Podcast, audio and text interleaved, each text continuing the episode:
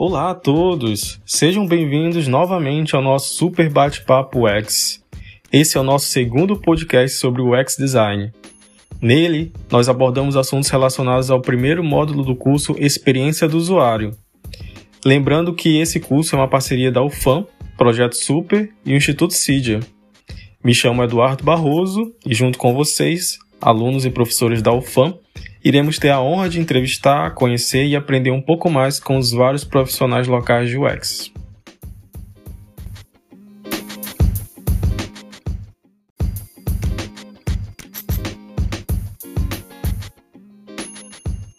O entrevistado do nosso Super Bate-Papo UX de hoje é o Juan Oreste. Juan é formado em design pela UFAM e tem mestrado em Sociedade e Cultura na Amazônia pela mesma universidade. Começou sua carreira como pesquisador de UX no Instituto de P&D de Manaus e hoje é PO, Product Owner, em um estúdio de jogos de um desses institutos de pesquisa aqui mesmo em Manaus. É também fotógrafo, pai de planta e de pet. Nós conversamos sobre temas relevantes que irão servir como material de apoio ao nosso curso. Assuntos como, por exemplo, carreira, reflexões sobre o que é design e como ele, Juan, enxerga as particularidades desse nosso contexto amazônico e muito mais. Então, se acomode aí, coloque seu fone de ouvido e vamos nessa.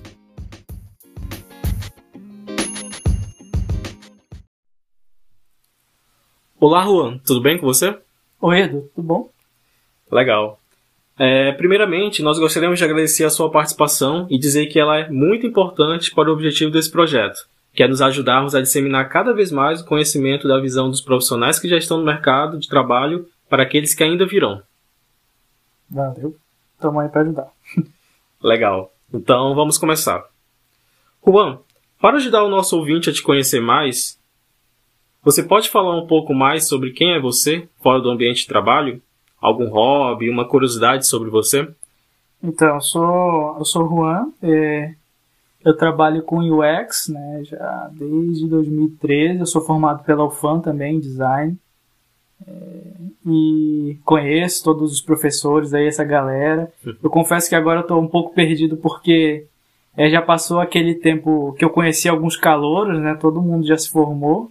Até aquele pessoal que passou, sei lá, oito anos para se formar já se formaram também. É, e o que eu gosto de fazer, né? Cara, eu gosto muito de, de arte, né? E dentre a, a expressão artística assim que eu mais gosto, uma delas é a fotografia. Então, o que eu gosto de fazer como hobby é fotografar. É, fotografar de várias, usar várias mídias né, da fotografia, fotografia analógica, fotografia digital. Eu gosto bastante de fazer isso. Inclusive, quem quiser me seguir, arroba JuanKid no Instagram. Legal. Vai estar vai tá aí escrito no, no vídeo em algum lugar aí. No vídeo não, no podcast tem o um link. Vai sim, a gente vai deixar, a gente vai deixar embaixo do, da descrição do, do áudio, no Google Classroom. Valeu, Juan. E agora, já entrando no assunto design, qual é a sua principal referência? No design? Isso. Cara, eu confesso que assim, quando. Na época que eu estudava, na época que eu era aluno de graduação, Claro que tem essas referências que a gente pega, que são esses caras de livro, né, e tal, só que isso são coisas muito distantes, né? Um, um autor é uma coisa muito distante de um aluno que está começando a estudar uma área. Então acaba que as nossas referências, pelo menos as minhas, se tornaram meus professores ou os profissionais que eu fui conhecendo ao longo da minha carreira, assim, né? Então, uma referência para mim que comecei na área de pesquisa, meu primeiro estágio foi como pesquisador de usabilidade é, no Instituto de P&D de Manaus, IMDT, a minha referência era a professora Vânia Batalha. Acho que ela já, já se aposentou agora recentemente, que era professora que dava aula sobre ergonomia na UFAM. E eu lembro que era uma grande referência e a forma como ela trabalhava, é, a forma como ela ensinava também, e que isso me levou ah, com certeza me influenciou bastante para eu escolher a minha carreira e seguir nisso. Né? Então, a professora Vânia Batalha foi a primeira, minha primeira inspiração. Aí. Legal, Juan. Já pegando o gancho nesse, nesse assunto, vamos falar sobre o mercado de UX na nossa região. No podcast anterior, nós conversamos com a Josiane Nascimento, onde pudemos conhecer um pouco mais sobre esse retrato atual. E agora a gente quer ouvir de você também sobre esse assunto. Para contextualizar um pouco mais nossos ouvintes sobre a particularidade da nossa região, gostaria de saber de você o que você acha disso, do cenário da Amazônia no cenário local, nacional e até global. É, essa é uma, é uma pergunta bem interessante, né, que dá muito pano para manga, assim. É, eu, fi, eu comecei a ter um esclarecimento maior sobre essas, essas questões de Amazônia e, e como ela se relaciona com o global e com o nacional é a partir do, do mestrado, né? Eu fiz mestrado na UFAM também, só que eu não fiz em design, na época não tinha mestrado de design. Eu fiz em Sociedade e Cultura na Amazônia, que é um curso do, da, da, do Instituto de Ciências Humanas e Letras, que hoje já é outro nome, é Instituto de Filosofia e alguma coisa lá, sei lá. É, e a partir daí, a partir de leituras de autores locais, né, como o Márcio Souza, que é um historiador amazônico da, do Amazonas, a Marilene Correia, que também é uma outra historiadora é, do Amazonas, outra leitura, Neide Gondim, que tem um livro chamado A Invenção da Amazônia, é, o professor Renan de Freitas Pinto, parece. Enfim, essas leituras locais que me fizeram ter um esclarecimento maior sobre como a Amazônia é colocada no cenário, vamos falar nacional, né, primeiro. É, assim, eu gosto de, de pensar que na Amazônia, na região norte do país, a gente tem vive uma dupla situação de periferia, né? Porque a gente é periferia do Brasil, que a gente sabe quando a gente vai comprar alguma coisa na internet e diz frete grátis, nunca tem frete para cá. Sim, sim. Então, é, a gente é uma periferia do Brasil, né? Desse Brasil que é sul e sudeste. E ao mesmo tempo, esse Brasil que é sul e sudeste, que a gente acaba ficando dentro dele, né, por uma questão histórica aí, a gente é periferia do resto do mundo, né? Então, do hemisfério norte ali, né? Estados Unidos e Europa. É, isso vai dizer bastante, vai refletir bastante em como a gente é, é, recebe, principalmente conhecimento aqui, né? É, como a gente trabalha essa questão de, de conhecimento, de novas tecnologias e tal. Então, é, por uma questão histórica, a Amazônia, isso eu tomei conhecimento no mestrado, ela foi deixada nessa periferia do Brasil, né? Mas antes disso, é, a Amazônia tem uma história linda, assim, sabe? O, o, a gente até 1882, quando fomos anexados ao, ao, ao Império do Brasil, a gente era o Grão-Pará, era uma colônia governada por Portugal, que tinha contato direto com Portugal.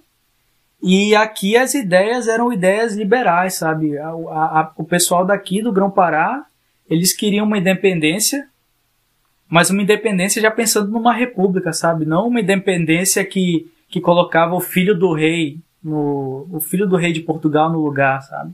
É, isso é uma coisa que a gente tem que entender para a gente poder é, analisar nossa situação, nós contextuar nossa situação, é entender um pouco da nossa história, sabe? E ter orgulho disso. Eu me senti muito mais orgulhoso de ser amazônica, de ser daqui, de entender minhas diferenças, de entender que eu não vou ser, é, não sou só mais um brasileiro, sabe? Eu sou um brasileiro mais diferente, é, a partir desse conhecimento da história.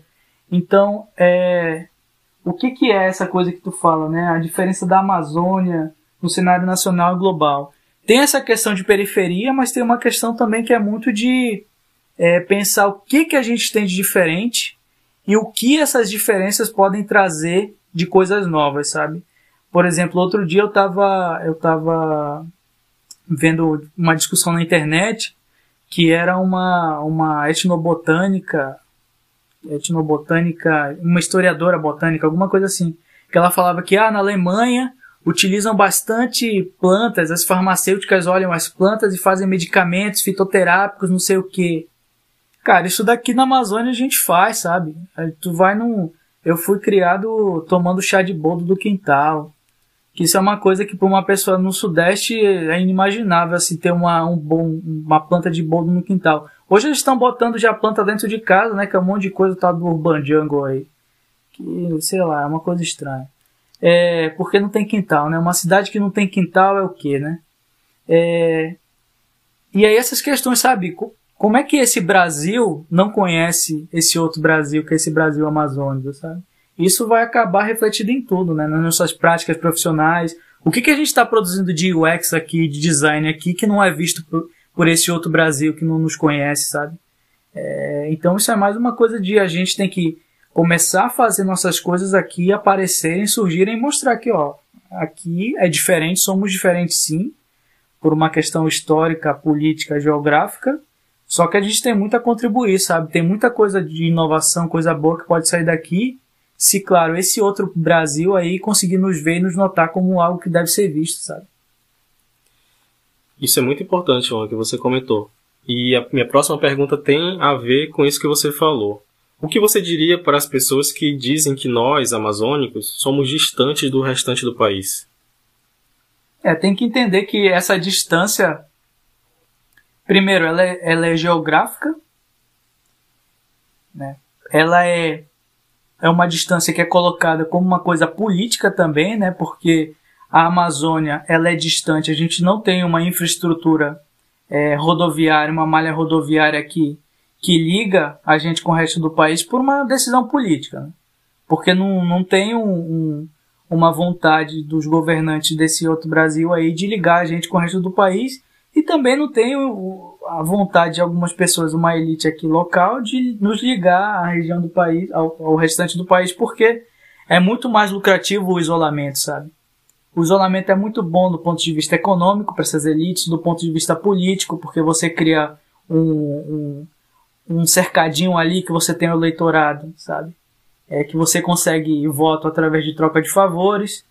É... Então tem que entender que isso não é uma questão de a gente se isolou porque a gente quis, sabe? A gente foi levado a uma situação de isolamento por uma questão histórica também, porque, como eu falei, antes o Grão-Pará quando éramos uma outra colônia aqui no, nessa região que hoje é o Brasil, o Grão-Pará ele tinha uma, uma relação diplomática com as Guianas, com a Venezuela. Você tinha um fluxo econômico aqui, uma, uma troca de mercadorias muito mais intenso com essas regiões do que com o Brasil, na época, que era ali Tocantins para baixo. É, então, essa coisa de é, afastados e tal, isso é uma questão é, recente, tem uns 300 anos que a gente está desconectado do restante do mundo. E hoje, veja você, é uma coisa até que a Marilene Correia coloca, né? É, esse isolamento que o Brasil nos colocou é, é uma coisa que eles nos isolaram do restante do continente, porque hoje, por exemplo, a Amazônia, o Amazonas, a gente faz fronteira o quê? Com, com, com a Venezuela, tem fronteira com Colômbia, tem fronteira com, com, com a Bolívia também, se não me engano, vou estar errando aí geografia. Mas a gente tem fronteira com vários, com Guianas, a gente tem fronteira com vários países aqui que fazem parte da região amazônica também. Só que a gente não consegue mais conversar com essas pessoas, a gente não consegue mais trocar conhecimento. Que era uma coisa que a professora Marilene fazia na época do. quando eu fazia mestrado, que ela era coordenadora do curso, era de fazer seminários com universidades desses outros países da Amazônia para tentar entender é, é, os problemas da região de uma forma conjunta, sabe? Porque é, o que a gente passa aqui de, de isolamento, de não ter uma malha viária e tal, de não conseguir escorrer a produção, não é uma coisa só do Amazonas, é uma coisa, é uma questão amazônica também, sabe? Então, eu não sei se eu, eu acabei me perdendo na, na pergunta. Não, não, não. Mas é, tem que entender que esse isolamento não é uma coisa que a gente quis, isso é um plano desse Brasil que acabou nos transformando no trambolho, que é o, o que a Marilene fala. É um trambolho, um pedaço de terra, porque é mais fácil você dominar uma região quando você cria ali um espaço que parece que está abandonado, que as pessoas é, não se sentem orgulhosas de fazer parte daquela região ali, porque hoje o sonho de todo jovem manauara é ir para o Sudeste em busca de mais oportunidades, em busca de emprego, em busca de reconhecimento, em busca de várias coisas que aqui a gente acaba não tendo é, tanto é, tanta oportunidade, né? E isso é muito triste para mim que amo essa região, sabe?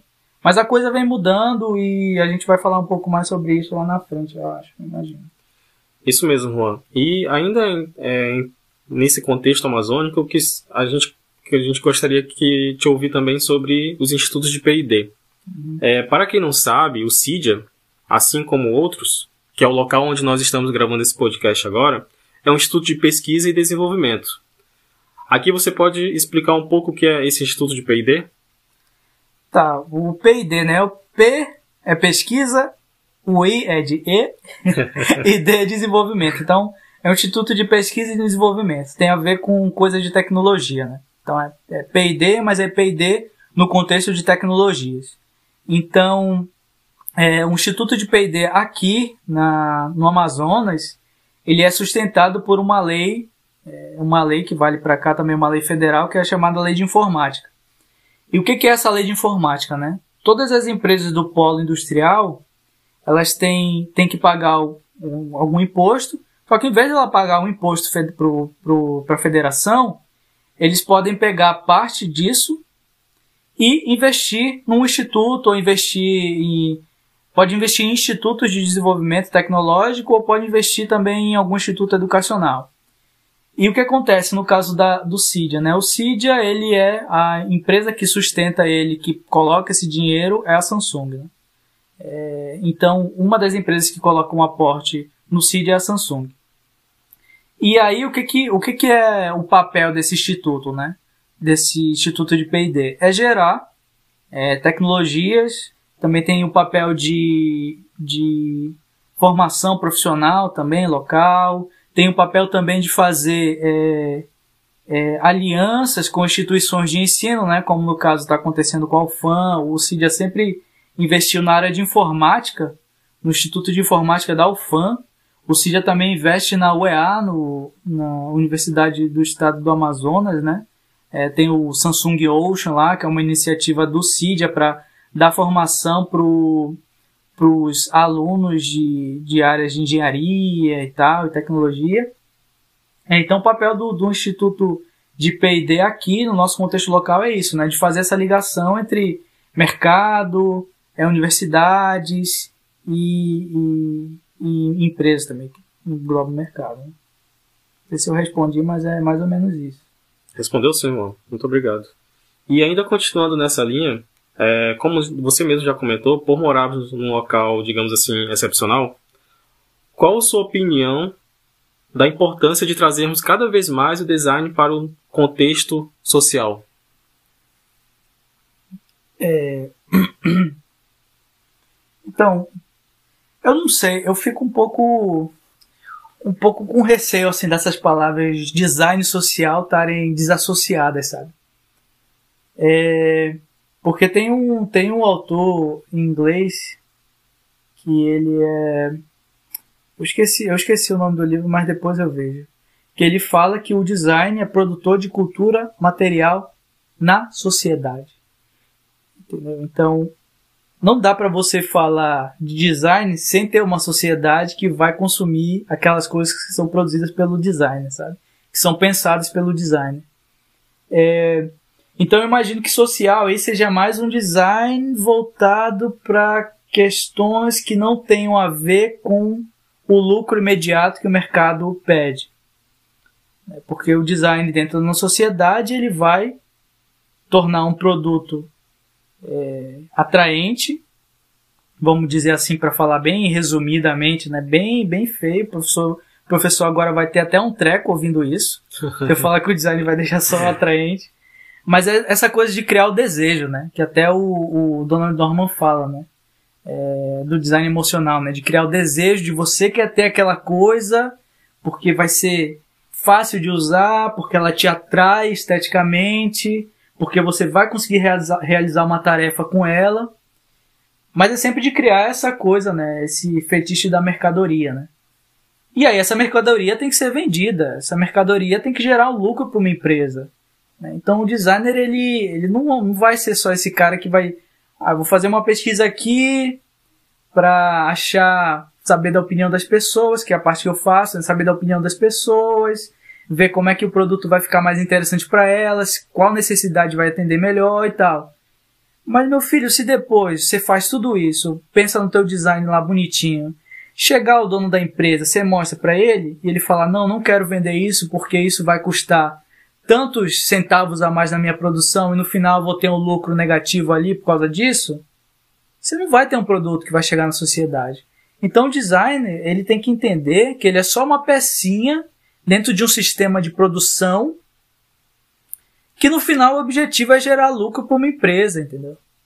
É...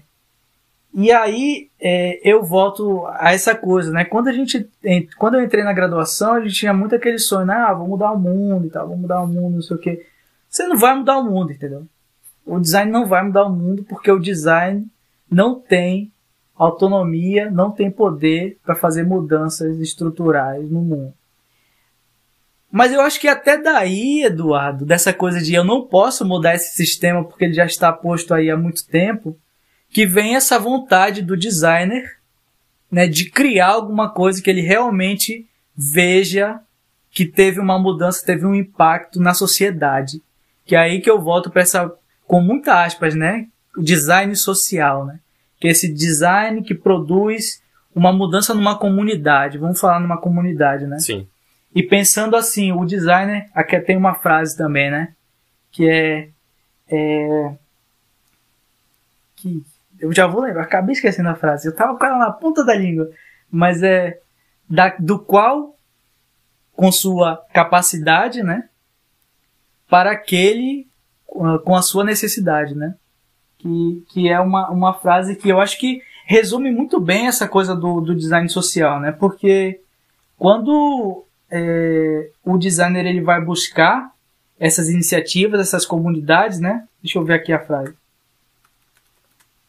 Mas é, mas é essa, é, é uma máxima marxista aí. Falei, deu spoiler.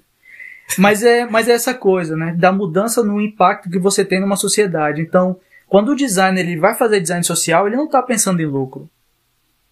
Ele não está, ele está pensando o, o, o que diria na empresa, né? O retorno de investimento dele vai ser uma mudança que seja significativa para uma comunidade em específico. Geralmente uma comunidade que esteja próxima a ele. Né? Então, é, ele vai pensar, sei lá, em como ele vai melhorar alguma coisa que ele vê ali que está dentro do dia a dia dele, alguma coisa que ele tem uma ligação, mas sempre isso, né? Essa, coisa, essa questão de, de, de afetos, né? Então, esse design social eu vejo como uma forma de mudança de comunidades é, e, e essa coisa, né? De que ele não visa, não visa lucro. Existem empresas que tentaram fazer isso, mas acaba sendo uma coisa muito mais de, de marketing, de melhorar como a marca é vista, do que algo que seja realmente é relevante e lucrativo. Porque o design, esse design social, ele não visa isso. Né? É, não sei se eu acabei me enrolando aqui, mas eu cheguei nisso. E eu acho assim, é, que eu já tô, já tô chegando na idade que a gente já não não tem mais esperança de nada no mundo, né? Então eu vejo muito, eu vejo muito mais, né? Não mudar o mundo, né? Mas a gente pode pensar em como a gente pode tornar o mundo menos perverso, né? menos menos ruim.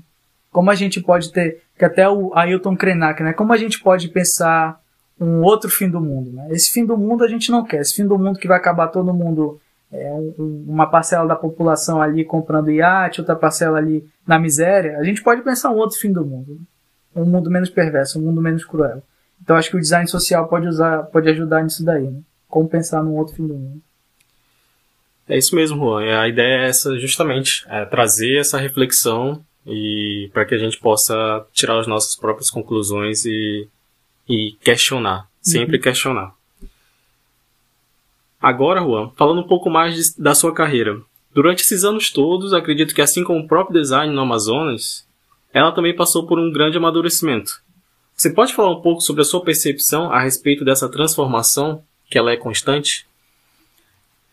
É, assim, falando da minha carreira, né? Eu comecei é, no INDT, que era um instituto. Hoje o INDT é um instituto independente.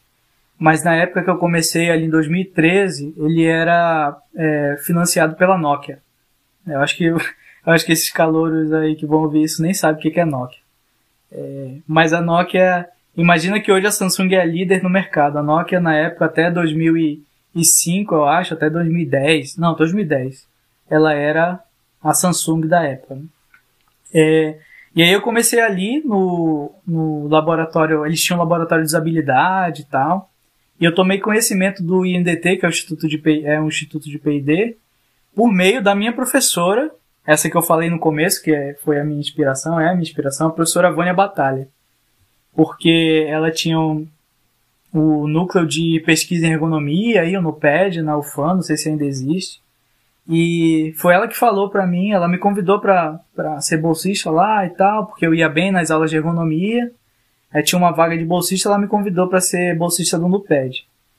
E aí, em determinado momento, ela falou: Ah, Juan, eu acho que você tem pinta de pesquisador. Ela é carioca, né? Ela falou: Juan, eu acho que você tem pinta de pesquisador, hein? Por que, que você não tenta alguma coisa pro, pro INDT? Eu falei: INDT? O que, que é INDT? Aí ela disse: Ah, INDT é um instituto de pesquisa e tal, da Nokia, etc. Foi aí que eu tomei conhecimento desse mercado de PD aqui no Amazonas. Né?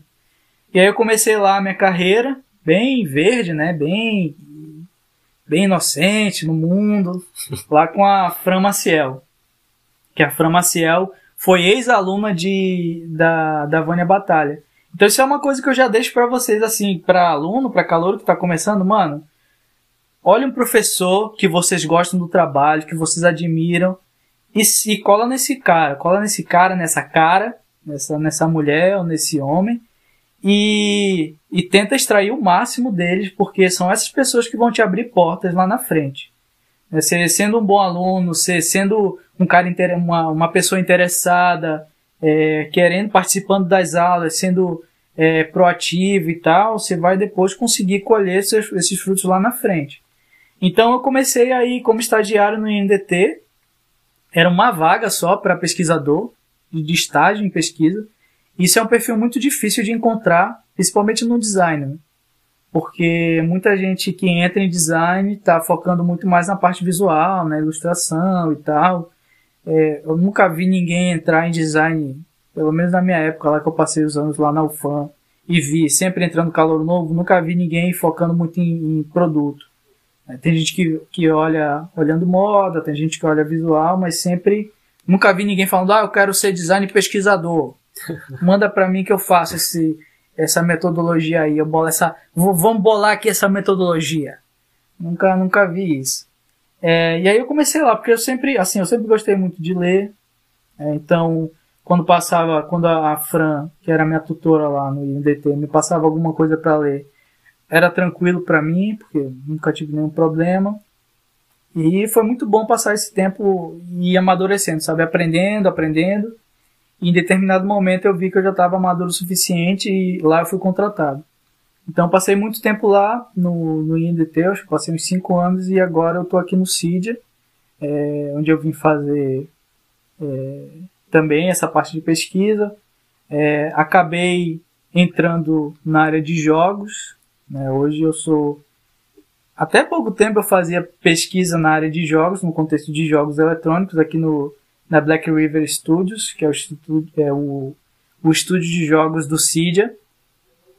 E hoje eu estou assumindo uma área, uma parte mais gerencial, que é de Product Owner, que tem um pouco a ver com pesquisa, porque com essa parte de UX, né? Porque o dono do produto ele tem que entender todas as necessidades dos usuários, necessidade de negócio, para poder chegar numa visão de produto que atenda todas essas, essas esses pontos aí. Né? Então, essa foi minha, essa foi minha trajetória, né? De aluno, bolsista no núcleo de pesquisa da, da UFAM, até chegar como estagiário de, de, num laboratório de usabilidade no INDT, passando pro já como pesquisador é, é, pleno assim, né, pleno de capacidades e tal, tocando um monte de pesquisa sozinho, pensando na pesquisa, em como atender o objetivo ali que era dado, o desafio que era dado na pesquisa, e até chegar nessa parte que é mais de coordenação, mais gerencial de projeto, que é PO. Legal. E assim, é, você está comentando aí sobre a sua seu início de carreira. Então, quando você iniciou no mercado de trabalho, houve algum tipo de resistência ou barreira? Tu diz de tipo, não achar importante essas coisas? Isso, de fazer essa entrada no mercado. Ah, de eu entrar? Isso, isso. Entendi. É, na, nessa época, cara, é, assim, tem que entender que o UX é uma coisa muito nova ainda, né? Sim. Então, 2013, em 2013 a gente ainda estava falando de... Primeiro, que em 2013 não existia essa coisa de startup, tá? essa, essa coisa de loucura de startup aí o tempo todo, de pickpocket aí o tempo todo, isso é coisa de cinco anos aqui. Então, não tinha startup, e foram as, as startups que foram grandes responsáveis por trazer essa coisa de, do UX para dentro das empresas, né? E de trazer essa importância de entender o usuário para poder desenvolver um produto e tal. É, mas nessa época que eu comecei não tinha isso. Então, em 2013 a gente ainda estava falando de de ah, tem que mostrar que o UX é importante na empresa, sabe? Tem que provar. Então, eu tinha um trabalho que a gente até falava, chamava de evangelizar. Então, existia esse papel, né? Todos os designers lá no INDT eram UX evangelistas, que é evangelizador de UX. E o que, que era isso, né? Era chegar dentro do projeto, você tinha um projeto com cinco desenvolvedores e um designer. Então o designer que estava nesse projeto ele tinha que dizer: olha pessoal, é, vamos fazer um teste de usabilidade aí, ou vamos primeiro conversar com mais cinco pessoas, não vamos começar a desenvolver não, sabe? Porque talvez não seja isso que essa pessoa aí que vocês estão imaginando que é o usuário esteja querendo, sabe? Então tinha essa coisa de, ah não, vamos começar a desenvolver logo, porque o projeto tem que acabar, a gente tem pouco tempo, não vamos conversar com ninguém não, vamos começar a desenvolver.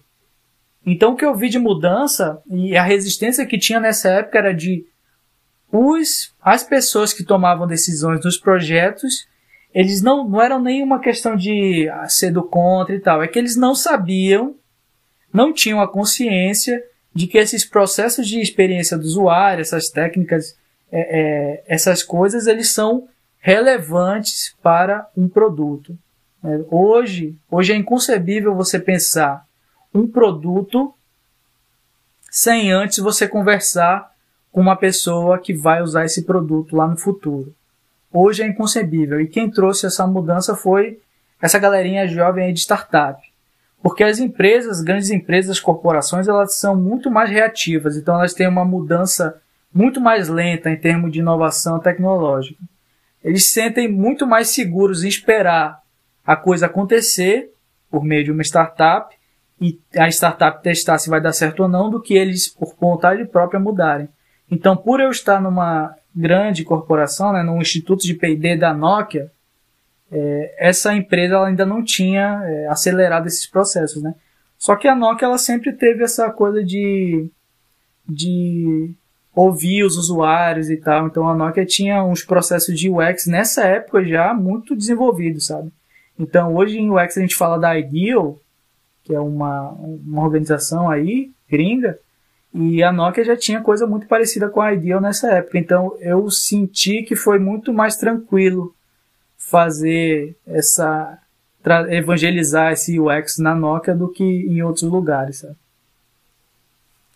Legal. Então você quer dizer que para quem está começando agora, é, o caminho está mais fácil do que para quem começou há 5, 6 anos atrás. É, hoje já tá, já tá uma estrada pavimentada, né? Naquela época era off-road, a gente tinha que ir num, num Fusca, não era nem um 4x4, numa estrada toda esburacada, lamacenta, no inverno amazônico, né? Então esse era o, era o desafio da época. Hoje você vê aí que tem muito é, curso de UX disponível, inclusive online, dá para fazer online. Você tem no YouTube já, até essas plataformas, em 2013 você não tinha o YouTube não era usado para videoaula, sabe? O YouTube era usado, sei lá, para vídeo de gatinho. é, e gente, isso é muito louco, porque a gente está falando de 7 anos só, né? A gente não está falando de, de 20 anos. E, e, essa é uma coisa louca, né? Como a tecnologia ela vai é, crescendo, desenvolvendo em nível exponencial, assim, é muito rápido, né? É, então hoje tem muita informação disponível ali. O fato de a gente estar tá, do, do Edu e da Jéssica que tá tão, tão, estão fazendo esse, esse podcast já é uma oportunidade também, né? De levar conhecimento para a galera. É, e eu acho que hoje está mais tranquilo, assim, e com certeza existe muito mais vaga de design, é, de UX designer hoje do que nessa época que eu comecei, sabe? Nessa época era muito, muito mais difícil. Hoje está bem tranquilo. E assim, qual seria seu recado para quem está começando agora? Seja na entrada do mercado de trabalho, seja no interesse ao assunto experiência do usuário. Meu conselho é busque conhecimento, igual o ET Bilu. É... é, cara, meu conselho é esse, é ir atrás, assim, porque é, assim como nas grandes corporações você tem um movimento de mudança muito mais lento, de absorver as mudanças no mundo, né? Muito mais lento, na universidade acontece o mesmo, né? Você pensa numa universidade como é uma instituição que é detentora do conhecimento. Então, não é todo ano que uma, um curso vai mudar sua grade curricular, sabe? Só, pra, só porque saiu uma nova metodologia de UX. Ah, hoje é design thinking, amanhã é design talking, sabe? Não, cara. A universidade ela não vai mudar a sua grade todo ano só porque todo ano um fulano inventou uma nova palavra, uma buzzword aí pra vender alguma coisa, sabe?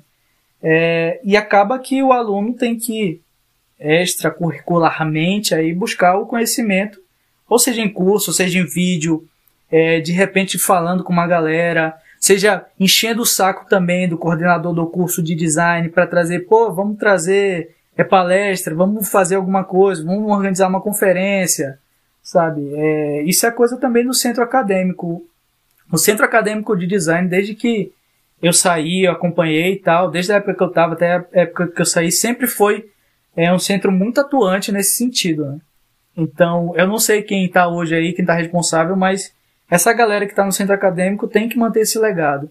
É, na minha época, o centro acadêmico de design organizou, foi um AM Design, acho que foi, não lembro quando foi, mas foi um evento grande, grande assim, com um monte de palestrante nacional, internacional e tal, organizado no Manauara, sabe, no Teatro do Manauara.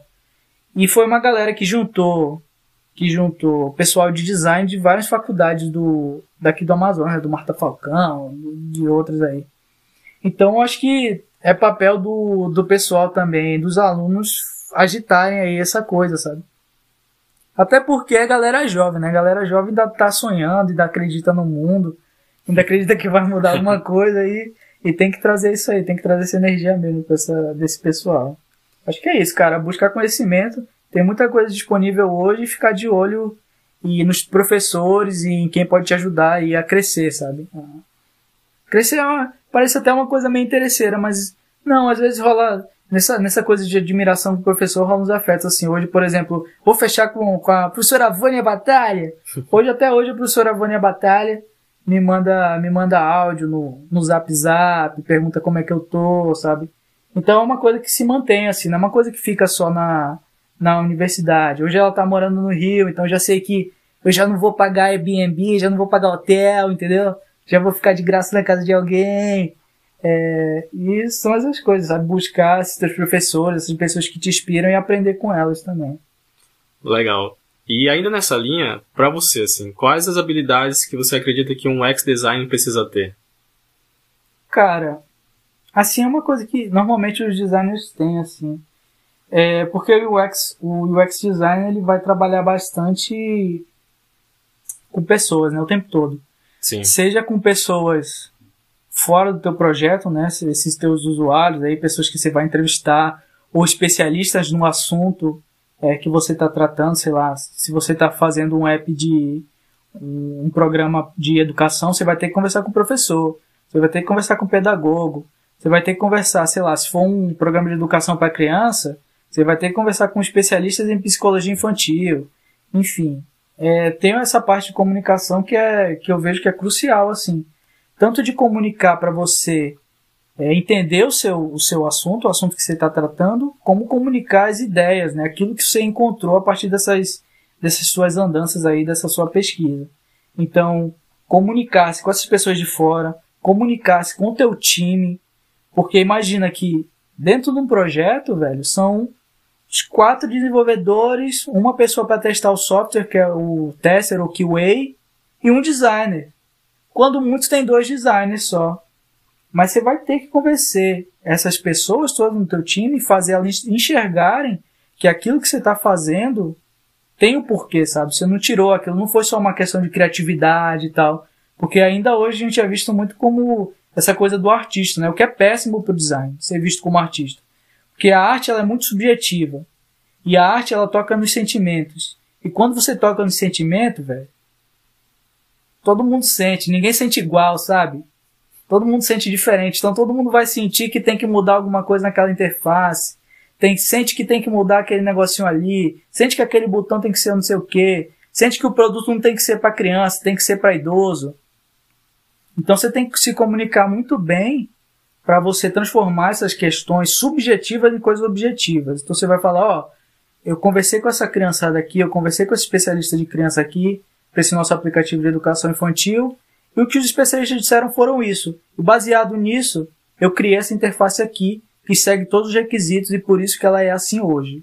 Ela tem um porquê de ser, ela não é só porque eu criei da minha cabeça.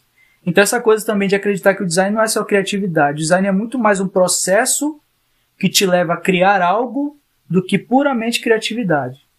Porque quem, quem é criativo, meu parceiro, é artista. O artista não tem compromisso nenhum com nada. Ele só vive para arte dele, para criar uma coisa que ah, levantei, tô triste. Jogou uma coisa na parede ali, um café na parede, emoldurou, tá ali. É a tristeza dele, e tristeza e cafeína, entendeu? E isso ele não precisa explicar para ninguém. O designer tem que explicar as decisões dele, senão ele vai ser muito contestado e ele não vai ser respeitado nesse espaço.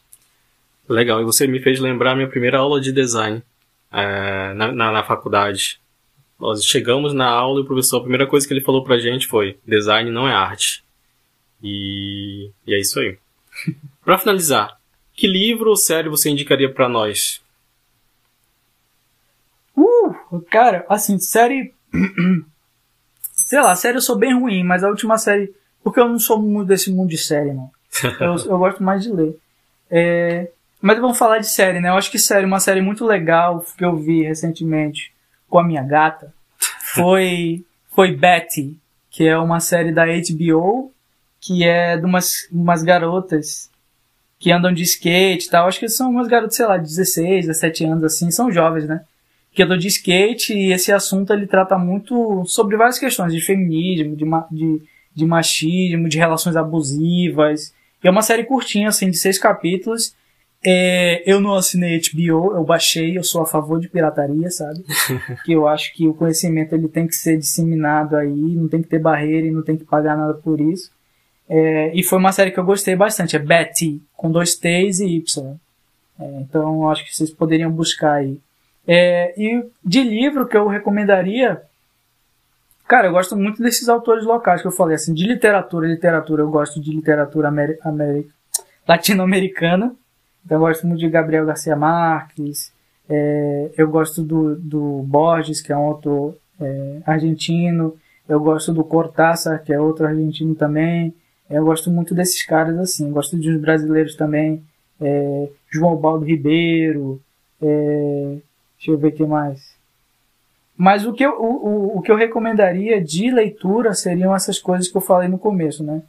É, esses historiadores, esses pesquisadores amazônicos que, que hoje que tratam sobre a região, né? que é o Márcio Souza, Marilene Correia, é, professor Renan Freitas Pinto, a Neide Gondim, que tem esse livro Invenção da Amazônia que eu falei no começo. É, são essas pessoas. E o Márcio Souza é muito gostoso de ler. Ele, ele faz os livros de, de romance histórico também. É muito gostoso de ler porque ele é sarcástico, ele fala mesmo, ele é bastante crítico sobre a região. Tem um livro dele que eu adoro, que é o Caligrafia de Deus, que é um livro de contos, que ele fala sobre a cidade de Manaus, mas sem nenhum, sem nem, nenhum aquele amor abestalhado, sabe? Que, ai meu Deus, que linda essa cidade. Não, é o amor de quem gosta dessa cidade, de quem ama essa cidade, sofre muito de ver ela sendo destruída, ela sendo maltratada. E é muito bonito como ele escreve. Tem um poeta também, Adilson Figueiras, que é um poeta que a minha gatinha gosta também, que fala sobre Manaus e ele é muito bom.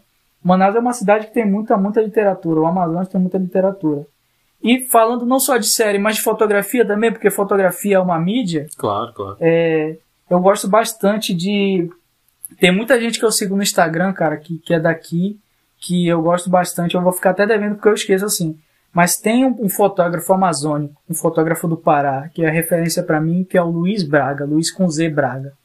E olha só que curioso, que o Luiz Braga, eu tomei conhecimento dele, isso volta aquilo que a gente falou lá de, do Amazonas do Norte ser esquecido. Eu tomei conhecimento do Luiz Braga, que é um artista que mora no Pará, mora em Belém, em São Paulo, quando eu estava visitando o MASP. Então, eu descobri uma fotografia amazônica no museu em São Paulo. Olha só que loucura. Por que, que eu não tinha tomado conhecimento desse cara antes aqui? É que volta aquela questão, né? A gente não se conhece. E o Luiz Braga ele faz um trabalho de fotografia e cor e mexe com esse imaginário amazônico que é uma coisa única, assim. Então, é, olhem, ele tem Instagram, Luiz Braga, olhem o trabalho desse cara, ele já, já é um senhor, já, já, já acho que ele já tem uns 60 anos quase. E ele fotografa desde, fotografa desde a década de 70, assim, a Amazônia, Belém principalmente.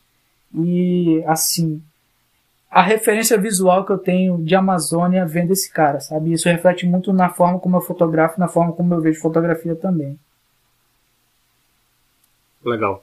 E, infelizmente, estamos chegando ao fim do nosso segundo podcast. E gostaríamos de agradecer novamente ao Juan por ter aceito o convite e ter destinado um pouco do tempo dele para o nosso projeto. Muito obrigado, Juan.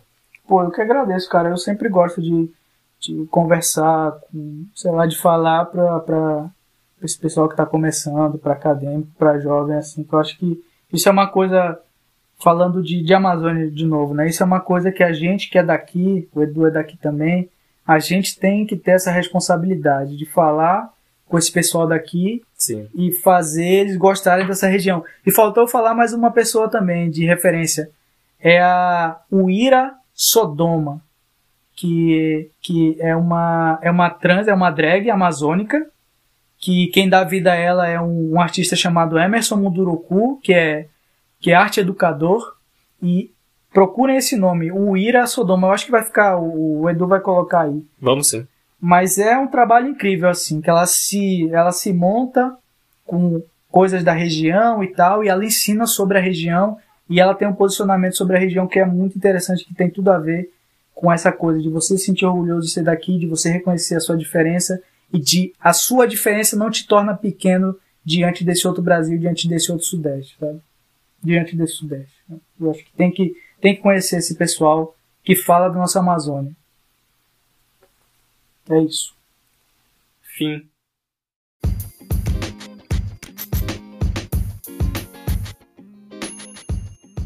Novamente agradecemos também a todos que nos fizeram companhia nesse super bate-papo X.